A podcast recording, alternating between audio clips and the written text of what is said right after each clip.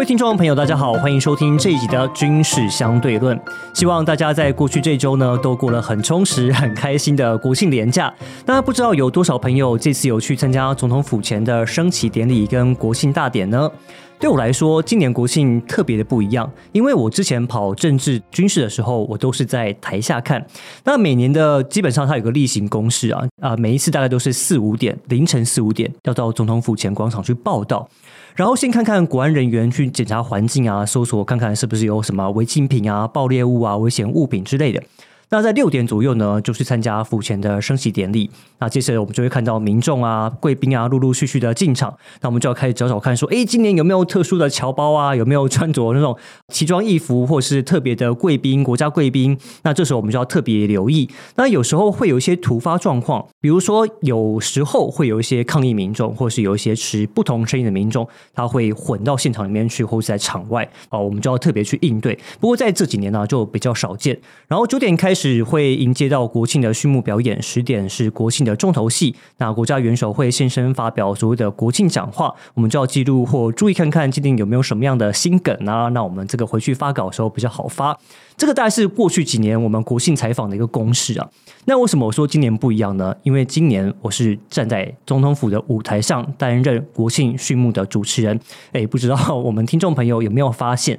对，那说真的，当时公司派我去参加甄选的时候，从来没有想过自己会中选啊，因为我没有当电视主播播报经验嘛，然后我之前也没有在可能很多舞台主持的一些经验。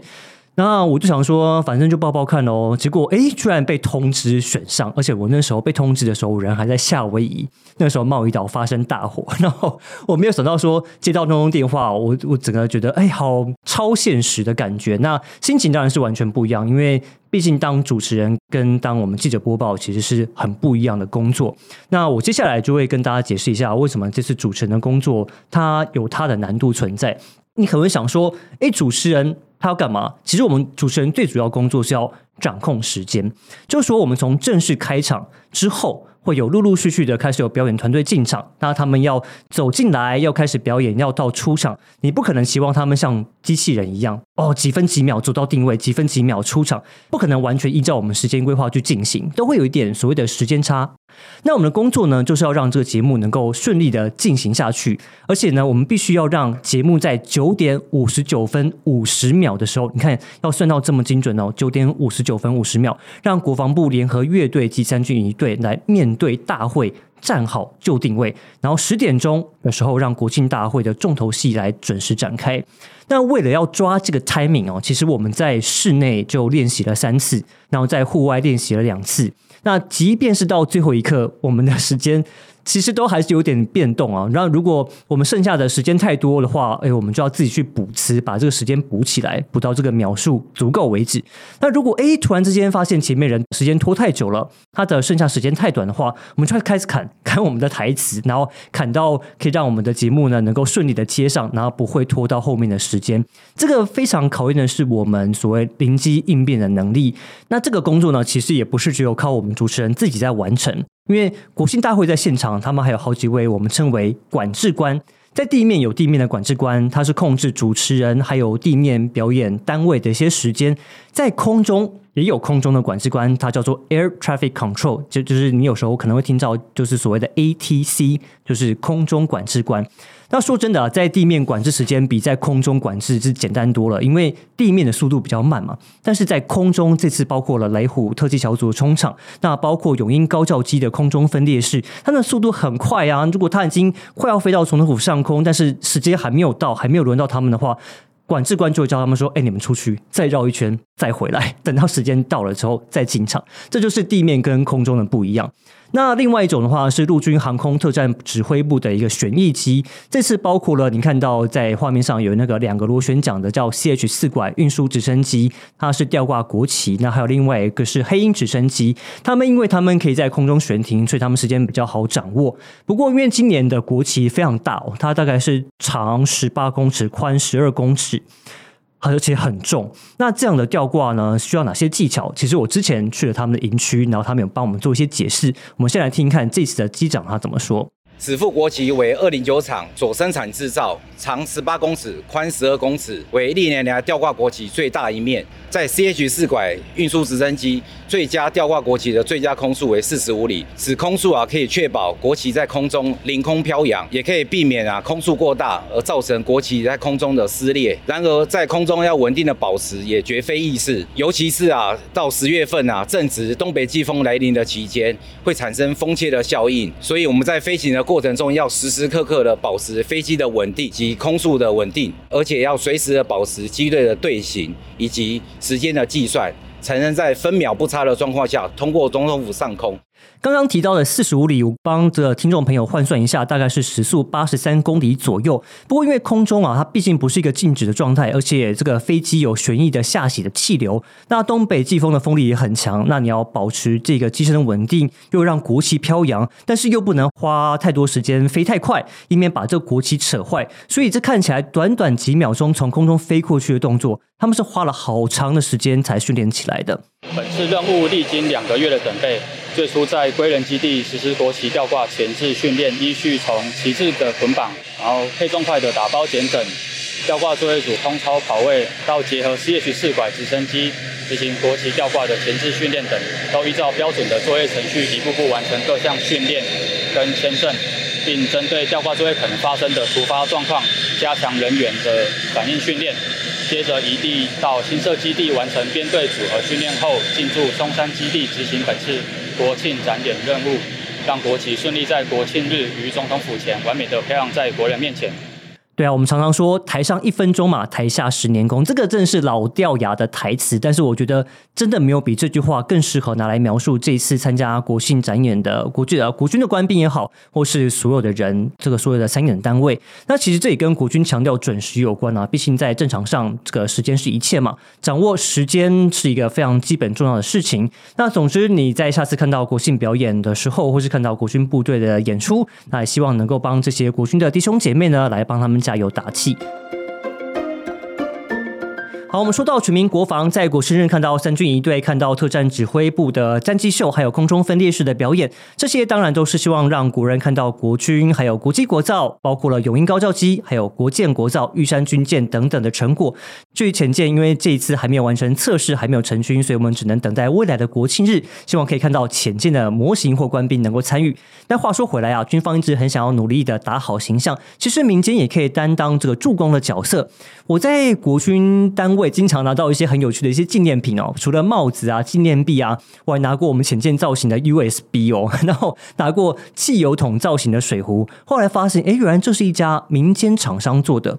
那在我这次的台北航太国防展当中呢，我就跟这家公司相见欢。让我们来欢迎军风彩总监王伟奇先生，王先生好。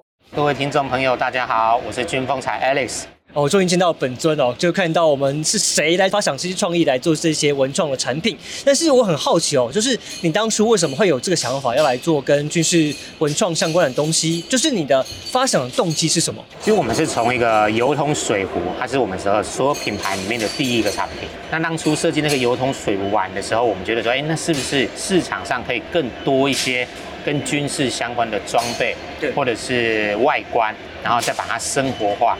把它创意化，嗯哼，那就从那个时间点开始。哎，我先岔题问一下，为什么是做油桶水壶？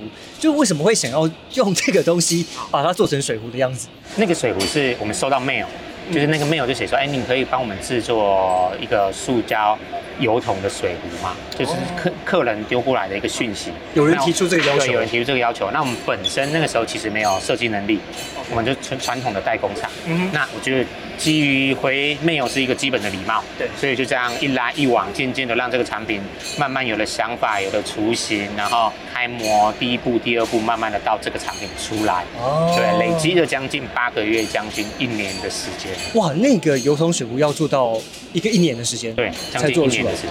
它的困难的点在哪里？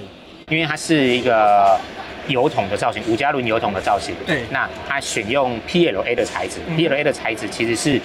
玉米提炼可分解的材质，那这个材质在业界其实算蛮新的。对，那我们设计的机结构里面又需要超音波融合，业界没有这个经验。你说 ABS 有人有融合过，或其他的材质都有人融合过，但 PLA 这个材质固很新颖，所以没有人有这个技术。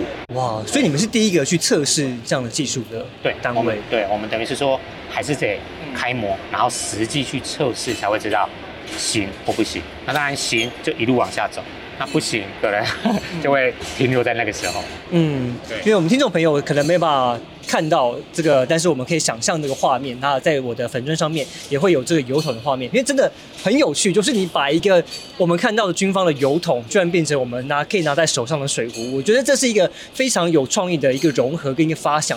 那在这个之后，你们还做了哪些东西？就从那个产品开始，我们就陆陆续续一系列有相关的 LED 钥匙圈，然后一些文具类的 AAV 拐的胶带台、国江间的胶带台，那进而就有手榴弹运动水壶，比较走向户外弹水壶或击炮运动水壶，就渐渐的让这个产品线就是它有生活用品类、办公文具类跟户外休闲的类，这三个类别。有没有哪一个是你觉得最自豪的一个发想或是创意的这个展现？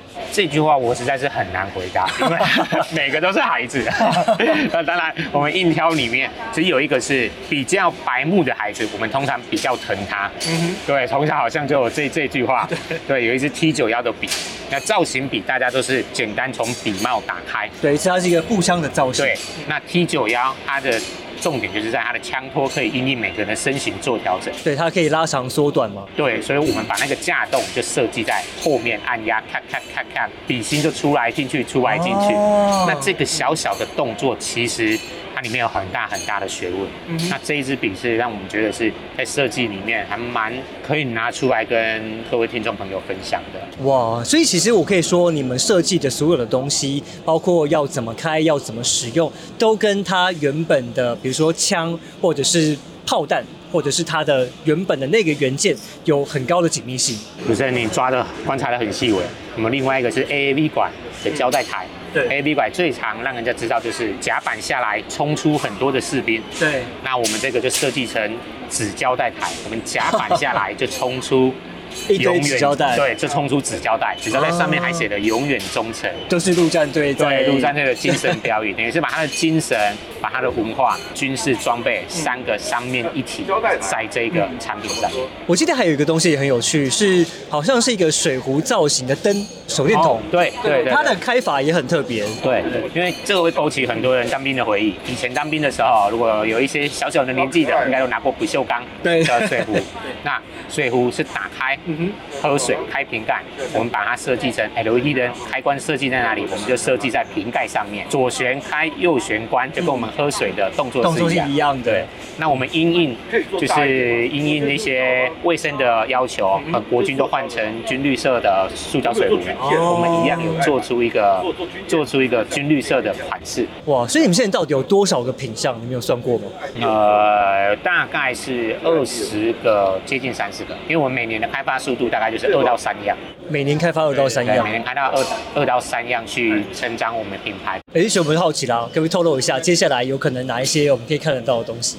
我们接下来可能不会那么着重在产品的外观，可能会抓出精神来设计。精神，对，就举例来说，诶、车子以前可能就设计车子，那我们现在可能渐渐会抓方向盘，哦，就是让这个方向盘等于是它一个精神所在，所有的车子的精神所在。对或者说那个排气管，就是所有的车子都有这个。那我们渐渐要从这些军备品中去抓出它比较内部的精神出来，去让大家一看就知道说，哇，原来这是他的精神所在。我们还可以拿出来做一个外观的设计。比如说悍马车的方向盘啊这种东西，对这样对对对对，他在拿到的时候也会有在当兵的回忆，或是在服役当的回忆。对对对，肯肯定会有。太有趣。那我就觉得这个东西啊，因为大家拿到，其实基本上像我拿到之后，我就会觉得哎会心一笑，就是我刚刚讲到这个所谓的当兵的回忆。那我们刚刚讲到的，一开始讲到所谓的全民国防，你要让大家对于国防产生兴趣，不是只有高大上或是精神战力这种东西，其实很多的是小小的东西会让大家哎对军方产生兴趣的。所以我刚刚提到说，其实在我们很多军方已经公发的这些啊礼品当中，很多是你们的设计的产品。所以你们未来应该说，你们是应该说你们怎么去评估自己对于所谓的全民国防上面的一些贡献，或是有没有哪一些加分的一些效果？